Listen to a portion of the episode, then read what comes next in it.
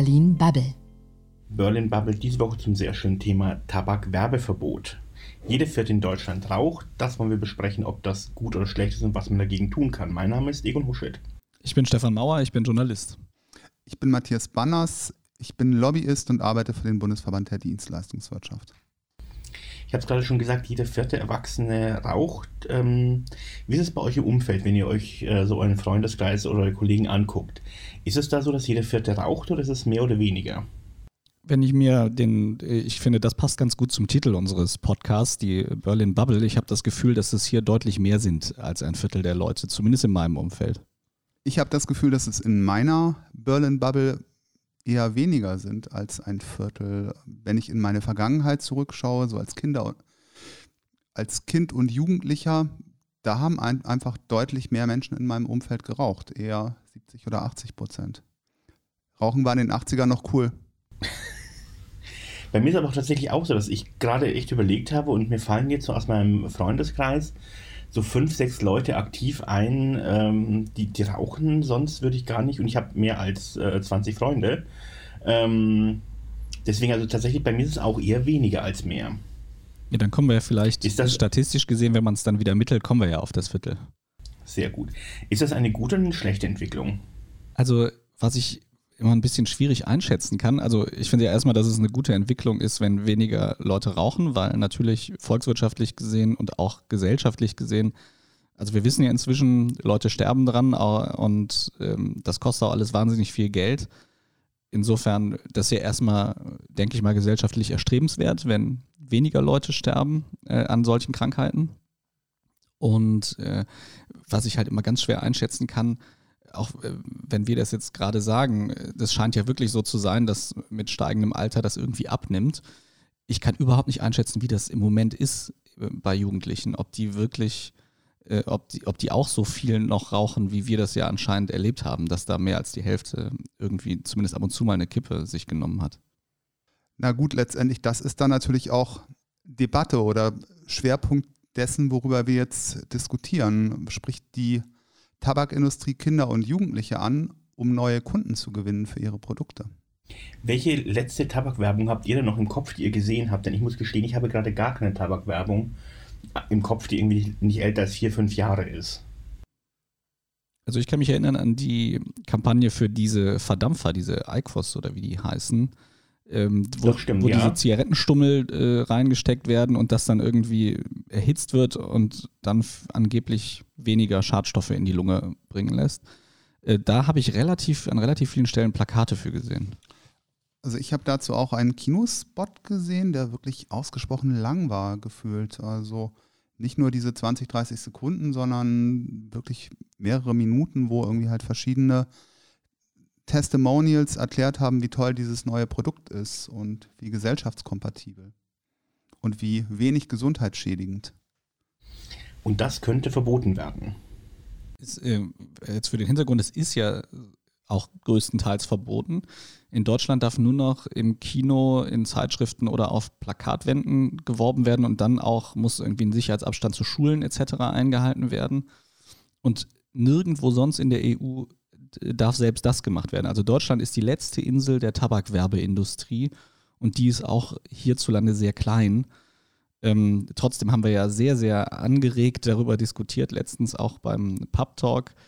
Und ich war selber sehr überrascht, wie emotional das Thema eigentlich noch äh, diskutiert wird. Dass also gerade die Befürworter da, da richtig äh, Pferde im Rennen zu haben scheinen, wo man doch eigentlich denken müsste, wenn sie es eh fast nirgendwo mehr dürfen, dann äh, haben sie sich doch wahrscheinlich eh neue Methoden überlegt, das Zeug an den Mann zu bringen. Klar, es gibt natürlich auch zahlreiche andere Methoden, die weiterhin genutzt werden, zum Beispiel das Thema Sponsoring. Aber ich kann mich auch an die letzten Jahre erinnern. Ich habe vor, vor fünf Jahren schon mal eine Debatte organisiert zum Thema Rauchen und Nichtraucherschutz.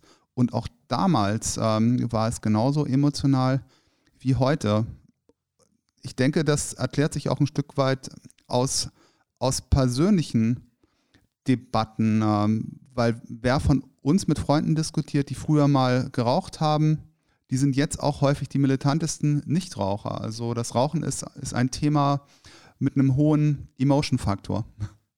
aber auch mit einem sehr hohen wirtschaftlichen Faktor. Ähm, 26,4 Milliarden ähm, Euro haben die Deutschen im Jahr 2018 für Tabakwaren ausgegeben. Ähm, und der Staat hat 14,3 Milliarden durch die Tabaksteuer eingenommen. Da steckt also auch durchaus Kohle dahinter.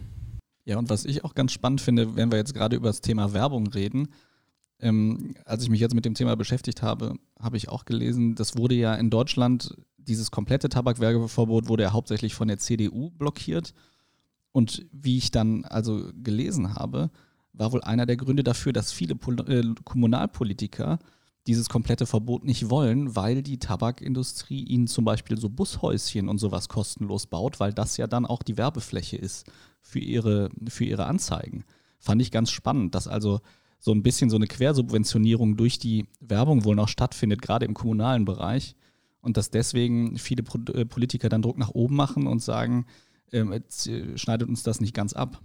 Na gut, aber es ist ja eine Debatte, die wir eigentlich häufig haben beim Thema Werbung, dass Werbung natürlich vieles quersubventioniert. Ähm, keine Medien ohne Werbung. Genau, und äh, deswegen, ich, ich finde es halt nach wie vor, also ganz ehrlich, mir war, mir war auch nicht ganz klar, um, um welche Beträge es hier alles geht, bevor wir jetzt uns äh, in das Thema reingestürzt haben. Das habe ich dann jetzt erst äh, für den Pub Talk und äh, hierfür mir so ein bisschen angelesen. Und ich, ich bin ehrlich gesagt ziemlich überrascht, wie, wie groß diese ganzen Volumina eigentlich noch sind. Auf der anderen Seite frage ich mich aber trotzdem, es ist ja zeitlich absehbar, dass jetzt irgendwann dann auch Schluss ist mit der Tabakwerbung. Es gibt eine europäische Regelung dazu. Ähm, es gibt eigentlich unter allen Parteien außer in der Union eine gewisse Einigkeit, dass das auch irgendwann vorbei ist. Also eigentlich ist es ja nur noch eine Frage der Zeit, bis das komplett verboten wird in Deutschland. Na gut, aber Status Quo-Lobbying ist ja häufig auch ganz erfolgreich. Und genau das ist irgendwie halt die Strategie, die ich natürlich auch fahren würde wenn ich jetzt an verantwortlicher Stelle für die Zigaretten- und Tabaklobby tätig wäre? Ich glaube, genau das machen die ja auch. Ähm, ich glaube letztendlich, das ist auch das, was ich so sehe, ist, dass letztendlich der Versuch ist, einfach nur das, was gerade noch erlaubt ist, so lange wie möglich äh, zu erhalten. Denn äh, letztendlich auf etwas hinzuarbeiten, dass wieder mehr Tabakwerbung äh, kommen wird, das ist relativ utopisch. Also kann es ja nur darum gehen, den Status quo ähm, so lange wie möglich äh, zu erhalten. Aber das würde mich jetzt wirklich mal interessieren. Du, mit deiner Erfahrung als Lobbyist, Matthias, wie würdest du denn, wenn das jetzt deine Aufgabe wäre, zu sagen, ich muss möglichst lange den Status quo erhalten für die Zigarettenwerbung, wie würdest du denn da deine Chancen ausrechnen, dass das, ich sag mal, in fünf Jahren noch erlaubt ist, so wie es heute erlaubt ist? Na gut, ob es in fünf Jahren erlaubt, noch erlaubt ist, ist eine andere Frage. Aber wir haben ja zurzeit auch eine Bundesregierung, die nicht so wirklich stabil ist. Und Gut, da zum Beispiel auf das Thema Diskontinuität zu setzen und zu sagen, es macht durchaus Sinn, als, als Branche auch diesen Prozess noch so weit zu verzögern, wie es dann irgendwie halt geht. Also bis dann irgendwie ein Vorschlag aus dem Ministerium kommt und dass es dann letztendlich auch eine Kabinettsentscheidung gibt und danach, ähm, wie gesagt, sich auch der Bundestag irgendwie halt dazu durchringt, das Ganze zu verabschieden. Das heißt, eigentlich wäre jetzt der Tipp, den du jedem Lobbyisten geben würdest, versucht euch doch noch irgendwie bis zum Ende der Legislatur zumindest zu retten. Das wäre der erste Step, klar. Ähm, um jetzt nochmal so ein bisschen zurückzukommen auf das, äh, auf das eigentliche Thema mit dem, äh, was macht diese Werbung eigentlich und äh, was, äh, ja, was macht sie mit den Leuten, was, äh, was kostet sie, wem nützt sie? Ähm, gerade zu dem Krankheitsthema, da haben wir ja jetzt auch einen spannenden O-Ton von äh, Ute Mons, die ist ähm, aus dem, vom Deutschen Krebsforschungszentrum und hat sich da sehr ausführlich mit beschäftigt.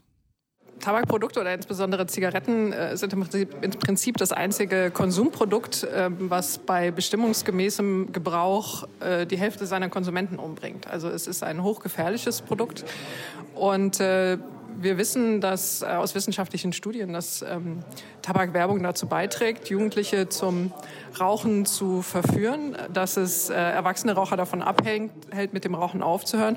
Und wir wissen auch, dass Tabakwerbeverbote sehr wirksam sind. Und vor dem Hintergrund spricht sich eben das Deutsche Krebsforschungszentrum schon seit vielen Jahren für ein umfassendes Tabakwerbeverbot aus. So, ist doch recht eindeutig. Also möchte jemand von euch ihr widersprechen und sagen, nee, Quatsch, Tabakwerbung brauchen wir eigentlich? Na, ich will ihr nicht grundsätzlich widersprechen, aber ähm, ich äh, noch ist dieses Produkt zugelassen und ähm, deswegen ähm, äh, bin ich nicht ganz so davon überzeugt, dass es unbedingt die allergeilste Idee ist, für bestimmte Produkte Werbung zu verbieten, solange die Produkte äh, nicht verboten sind. Also ich finde, wer ein Produkt hat, irgendwie müsste auch das Recht haben, dafür zu kommunizieren. Ganz unabhängig davon, dass ich weniger Rauchen insgesamt gut finde, ähm, stört mich das tatsächlich daran ein bisschen. Egon, da bin ich ausnahmsweise mal deiner Meinung. Immerhin. Letztendlich, es geht natürlich dann auch nicht nur um das Produkt, es geht irgendwie auch darum, ähm, neue, neue Marken, neue Produkte auf den, auf den Markt zu bringen. Und wenn wir uns jetzt auch die, die aktuelle oder die letzte große Kampagne angucken von, von Philip Morris zu, zu ICOS, dann ist das natürlich eine Werbung, die auch darauf setzt, liebe Raucher, hier ist ein Produkt, was deutlich weniger gesundheitsschädigend ist als das, was ihr irgendwie halt vorher geraucht habt. Also das ist eigentlich ein ganz gutes Beispiel dafür, dass es natürlich sinnvoll sein kann, auch weiterhin Kommunikation zu ermöglichen. Ja, ich habe jetzt äh, viel zu dem ICOS gehört. Das wird jetzt ja auch immer als Beispiel genannt. Ähm, ist aber, war natürlich jetzt auch eine große Werbekampagne, aber es geht natürlich den, den Konzern nicht nur um dieses eine Produkt oder um diese irgendwas bekannter zu machen, was die Leute dann weg vom Rauchen bewegen soll. Auf der anderen Seite finde ich es ja schon auch spannend, wir sind ja wirklich diese Insel in der EU. Also warum ich verstehe, ganz ehrlich, ich, ich rauche selber nicht, mir ist es selber relativ egal eigentlich auch, weil ich mich auch nicht beeinflusst fühle von Zigarettenwerbung. Und äh, ich habe auch keine Kinder, wo ich Angst hätte, dass die davon beeinflusst werden. Also ich persönlich bin überhaupt nicht betroffen und habe da auch keine Pferde im Rennen. Was mich aber tatsächlich so ein bisschen wundert ist, wir sind das letzte Land in der EU.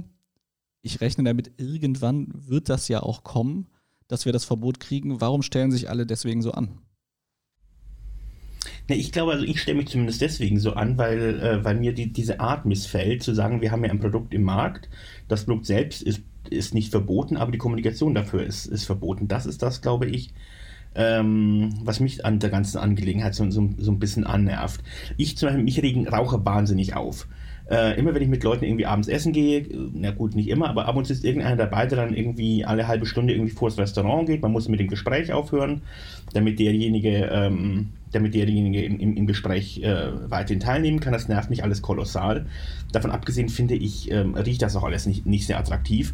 Nichtsdesto, also ich habe durchaus was gegen Raucher, weil es geht mir meistens auf den Geist. Nichtsdesto nervt es mich, dass wir hier ähm, die Kommunikation für ein Produkt einschränken, was an sich ähm, äh, erlaubt ist zu verkaufen. Und es ist natürlich auch wichtig, ähm, das Thema während den Anfängen hochzuhalten, weil äh, natürlich auch viele andere Produkte von, von Werbeeinschränkungen in Zukunft betroffen sein können, die gesundheitsschädigend sind. Süßigkeiten, Alkohol, anderes. Und letztendlich Erfahrungen bei, bei anderen Themen zeigen natürlich, dass letztendlich, wenn irgendwie halt bei einem, bei einem Themenbereich der erste Stein losgetreten wird, dass auf jeden Fall, dass dann irgendwie halt dieses Thema auch nicht, nicht zu Ende ist, sondern dass irgendwie halt weitere, weitere Steine folgen. Und deswegen ist es, glaube ich, für alle ähm, Branchen, die Produkte anbieten, die jetzt ein Stück weit nicht ganz so gesundheitsfördernd sind, äh, dass die natürlich auch genau drauf gucken, was da passiert und dass da Argumente natürlich auch eine wichtige Rolle spielen. Also ich bin auch ein großer Freund von Freiheit, gerade in der Kommunikation auch. Sollte ich ja als Journalist auch sein. Aber wenn wir dann jetzt der Argumentation folgen, dann ist der erste Stein ja schon 1975 da ins Rollen gekommen. Damals wurde die Zigarettenwerbung im Fernsehen verboten. Das ist jetzt deutlich mehr als 40 Jahre her. Müssen wir das dann rückgängig machen, wenn wir Angst haben vor so einer Entwicklung? Naja gut, es ist in der Regel nicht möglich, Dinge rückgängig zu machen. Das sind letztendlich einfach langfristige politische Trends. Aber äh, Entwicklungen aufzuhalten, das ist häufig recht erfolgreich. Ich formuliere die Frage anders. War das falsch, das damals zu verbieten? Ich kann mich noch daran erinnern, ich habe als Kind ähm, im Vorabendprogramm noch Camel-Werbung gesehen. Also so zu bester Zeit für Kinder und Jugendliche. Das war damals in den 70er Jahren nicht ungewöhnlich. Ja, und deswegen meine Frage, also wäre, wäre es besser, wenn das jetzt wieder so wäre oder ist es schon gut, dass das verboten ist? Na, ich glaube letztendlich nein. Also ich bin tatsächlich dann auch konsequent der Meinung, dass es falsch war, das zu tun. Ich glaube, man muss gucken, irgendwie Produkte, die für Kinder besonders un ungünstig sind, ähm, muss man nicht zwingend so äh, während den Simpsons laufen lassen, aber ähm, ansonsten habe ich da tatsächlich wenig Schwierigkeiten mit. Na gut, letztendlich unsere Meinung teilt ja auch der Jan Mücke, Geschäftsführer oder ich glaube Hauptgeschäftsführer vom Zigarettenverband. Das ist auch nicht gut. Gegen ein Tabakwerbeverbot spricht äh, die Freiheitlichkeit unserer Verfassung. Wir wollen, dass äh, in Deutschland für legale Genussmittel geworben werden darf.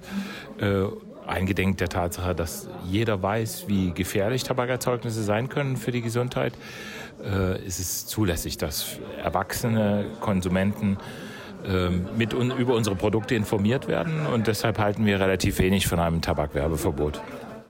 Interessant finde ich, dass er mit dem rechtlichen Argument aufmacht, ne? Weil das kommt ja eigentlich immer erst später. Das heißt, wenn ich als Branche oder, oder Verband ähm, bei einem Gesetzgebungsverfahren nicht erfolgreich war, dann äh, ist das noch ein, eine mögliche Maßnahme zu sagen, gut, ich lasse ein, ein passendes Gutachten anfertigen, ich führe einen Prozess, um ein bestimmtes Gesetzgebungsverfahren nochmal streitig zu stellen. Ja, also ich finde da, wie gesagt, grundsätzlich bin ich auch total auf der, auf der Seite, dass ich sage, es muss möglich sein, eine offene Kommunikation zu machen. Ich meine, Werbung ist ja grundsätzlich einfach was, äh, das ist ja gemacht, um uns zu manipulieren und das wissen wir auch, es funktioniert trotzdem, deswegen wird es ja auch weiterhin gemacht. Ähm, ich, ich weiß halt nicht, ob, ob das so ein Dammbruch ist, weil, wie gesagt, der erste Dammbruch, den gab es ja schon vor 45 Jahren. Äh, es wurde sonst meines Wissens keine Fernsehwerbung, sonst verboten ist dafür sogar für Bier noch Werbung gemacht werden im Fernsehen oder für Wodka. Äh, ich habe auch nicht, ich sehe auch nicht, wie gerade da ein Gespräch stattfindet, das zu ändern. Ähm, deswegen weiß ich nicht, ob dieses. Ich glaube, wir haben aber tatsächlich mit dem Tabak-Werbeverbot äh, schon äh, die Tür dafür geöffnet und ähm, äh, es sind die Grünen vor allem, die sich genau über solche Dinge Gedanken machen, was man als nächstes in Angriff nehmen könnte und die Zuckerindustrie äh, wird, äh, wird das nächste Thema haben, dass, dass sie das Problem haben mit ihren Süßigkeiten, ähm, dass sie vor derselben Herausforderung stehen. Und ich glaube, ähm, Alkohol wird, äh, wird kommen. Es werden sehr, sehr viele Dinge kommen. Ich glaube, am Ende des Tages könnte sogar der arme Eugen Block mit seiner Blockhauskette, ähm, weil Fleisch ja auch nicht so rasend gesund ist, ähm, ähm, dass das äh, zum nächsten, ähm, dass es dort enden könnte oder eben noch nicht mal dort enden könnte, aber uns dorthin führen könnte. Also ich glaube, dass es schon immer noch einen Unterschied gibt dazwischen und dass der schon auch so gesehen wird und dass auch der Widerstand, ich meine, wir sehen jetzt, wie groß der Widerstand beim Tabakwerbeverbot ist. Ich glaube, der Widerstand bei anderen Themen wäre noch deutlich größer. Also, und wenn man sich mit ja, die Zeitleiste anguckt, das hat jetzt 45 Jahre gedauert seit dem ersten Verbot. Wir sind immer noch nicht ganz durch. Ich habe jetzt nicht das Gefühl, dass wir in fünf Jahren ein, ein Werbeverbot kriegen für Hamburger. Na gut, aber wenn ich mir die zuständigen Institutionen anschaue, es gibt auch von der WHO, die ja auch das Thema Tabak begleitet, auch regelmäßig Studien zum Thema ähm, rotes Fleisch, ähm, Wurst, Wurstwaren und irgendwie halt anderes. Das ist ja auch Aufgabe der, der WHO. Aber klar, werden diese Themen irgendwie halt natürlich auch vorangetrieben. Wir müssen ja auch unterscheiden, ich meine, das ist ja dann auch euer Argument, die, die Zigaretten an sich sind ja nicht verboten, obwohl sie so bekannterweise gesundheitsschädlich sind. Ich finde aber tatsächlich auch, die, die Zahlen sind ja wirklich auch gigantisch, wenn man sie mal mit anderen Produkten vergleicht. Ähm, äh, was, haben wir hier, was haben wir hier recherchiert? Äh, 2013 sind über 120.000 Menschen an den Folgen des Rauchens gestorben und das war, äh, waren 13 Prozent aller Todesfälle in Deutschland das ist ja schon eine Zahl, ich glaube, da kann so direkt verbinden, kann man das selbst mit Fastfood nicht, weil ob ich jetzt eine Herz-Kreislauf-Krankheit habe, das hat ja sehr, sehr viele Faktoren. Also äh, das, ich finde schon, dass das ein Ausnahmeprodukt ist. Punkt. Schön. Vielleicht können wir an der Stelle nochmal den, den Rainer Spiering einspielen, agrarpolitischer Sprecher der SPD-Bundestagsfraktion europäische Richtlinien einzuhalten. Äh, das heißt also auch, sich an europäisches Recht zu halten, ist ein Argument. Aber das Hauptargument ist, äh, wir haben eine Verpflichtung gegenüber einer nachwachsenden Generation, dass sie von äh, Inhaltsstoffen, die für ihre Gesundheit, das heißt auch dann auch am Ende für ihr Leben verantwortlich sind, dass wir die davor schützen. Und deswegen glaube ich, dass es ganz, ganz wichtig ist, dass wir ein Tabakaußenwerbeverbot erlassen, um die Kinder und die Jugendlichen vor den Eindrücken fernzuhalten. Ganz interessant, dass er dieses Thema Tabakaußenwerbung in den Fokus stellt und nicht die Medien, ähm, wo besonders viele Kinder und Jugendliche unterwegs sind. Also ich sehe das Risiko dann eigentlich eher bei, beim Thema Sponsoring oder bei, bei Influencer-Kampagnen. Ja, sehe ich tatsächlich auch. Ich glaube, das ist einfach seine, seine Wahrnehmung. Ich glaube einfach, er nimmt diese anderen Kampagnen nicht so wahr, so wie er ganz ehrlich, ich die auch nicht wahrnehme. Also ich glaube, dafür sind wir einfach alle zu alt, um das vernünftig einschätzen zu können. Ich meine, Frau Mons hat gesagt, ähm, sie wissen, sie, es, es gäbe Studien, dass, dass das erforscht ist, dass es eine hohe Auswirkung auf Jugendliche hat. Aber aus meiner eigenen Erfahrung kann ich gar nicht sagen, was, ob das so ist und wenn ja, über welche Kanäle. Es war auch ausgesprochen interessant bei der Veranstaltung, dass Herr Mücke auch äh, mehrfach deutlich gemacht hat, dass die zuständigen Aufsichtsbehörden in den letzten Jahren ähm, auch keine Kampagnen beanstandet haben. Ich glaube, das letzte große Thema, was da hochgekommen ist, war ähm, von Marlboro, diese Bi-Geschichte und das ist gefühlt auch schon wieder länger als fünf Jahre her. Und es ist natürlich auch die Frage, letztendlich, ja klar, natürlich ist es keine besonders geile Idee, äh, junge Leute auf die Idee zu bringen, ähm, zu rauchen, aber das ist eben ähm, auch die Frage, äh, finden wir denn nicht genug Werbeflächen, wo wir relativ sicher sein können, dass die nur von Erwachsenen ähm, gesehen wird. Man könnte das natürlich so ausspielen, dass der Vorwurf an die Industrie lautet ja immer, dass das eben nicht gemacht wird, sondern dass sogar das eben auf Influencer gesetzt wird und auf äh, Leute, die, die online Reichweite haben, die eben speziell eine junge Zielgruppe haben. Das ist ja genau der Vorwurf. Äh, und nur weil da jetzt eine Behörde nicht gesagt hat, die Kampagne an sich zu beanstanden, ich weiß ehrlich gesagt nicht, ob die überprüfen, über welche Kanäle das ausgespielt wird, solange die Kanäle legal sind. Und wenn das nun mal Leute sind mit einer Zielgruppe 14 bis 20, dann kriegen das halt auch diese jungen Leute zu sehen. Aber andersrum gefragt, hätten wir dieses ganze Thema nicht, hätte die Tabakindustrie von vornherein nur Kanäle bespielt, bei denen sie sicher gewesen wäre, dass es nur erwachsene Leute sehen? Also die Befürworter eines Verbots, die werden ja sicherlich sich nicht zufrieden geben und sagen, ja gut, das geht jetzt nur noch über solche Kanäle raus. Jetzt jetzt machen wir keinen Druck mehr, dass es ein Verbot gibt. Das glaube ich nicht. Also ich glaube auch nicht, dass die Tabakindustrie da irgendwann Ruhe kriegen wird, weil dafür ist einfach, äh, sind zu viele Gruppen gesellschaftlich dafür, das zu verbieten. Ähm, also davon können wir uns auch lösen. Das ist halt einfach der, das Thema, was gerne diskutiert wird, weil die Jugendlichen die Gruppe sind, die immer im Vordergrund stehen, weil da fängt man ja an mit dem Rauchen. Naja, und es ist natürlich schon so, gerade Märkte, bestreitbare Märkte mit, mit viel Wettbewerb. Ähm, da wird natürlich auch ausgetestet, was noch geht. Also wenn nicht von mir, dann irgendwie halt vom Wettbewerber. Ja, das finde ich, ich fand es übrigens auch spannend, um mal, ich würde jetzt ein kleines bisschen weg von Werbung, aber bei dem Pub Talk war ja auch ein Vertreter, der für Philip Morris gearbeitet hat und der hat erzählt, dass in dieses ICOS-Produkt 25 Milliarden Dollar Entwicklungskosten geflossen sind finde ich sehr faszinierend, wenn ich mir mal überlege, äh, keine Ahnung, also so viel Geld, natürlich ist dann wahnsinniger Druck drauf, dass das verkauft werden muss und natürlich wird dann wahnsinniger Druck gemacht. Ich ähm, habe da ein bisschen plakativ dann auch mal gesagt, was wäre denn, wenn man das in die Pharmaforschung gesteckt hätte, das Geld, statt in die Forschung für so ein Produkt. Insofern, ich finde diese, diese ganze De Debatte, äh, ich bin selber total liberal eingestellt, was alle Kommunikation, Werbung etc. eingeht.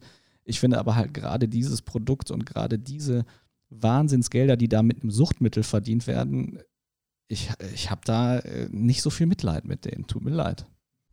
Wann hast du das letzte Mal Alkohol getrunken? Uh, gar nicht lange her, ein paar Tage. Naja, aber ich hätte auch kein Mitleid damit, wenn Alkoholwerbung verboten wird. Na gut, Suchtmittel oder Genussmittel, ne? Also ja, also ich würde sowohl Alkohol als auch Tabak durchaus als Suchtmittel bezeichnen und ich glaube, das ist auch okay so. Es hat beide Funktionen. Ja, und ja. deswegen ist es ja auch so gut. Absolut. Liebe Runde, ich danke sehr, es war sehr spannend heute. Ja, und wie, wie wir sehen, auch wir haben das Thema sehr emotional diskutiert. Äh, ganz, ganz witzig eigentlich. Aber ja, danke Absolut. euch auch. Ja, es hat Spaß gebracht. Tschüss. Tschüss.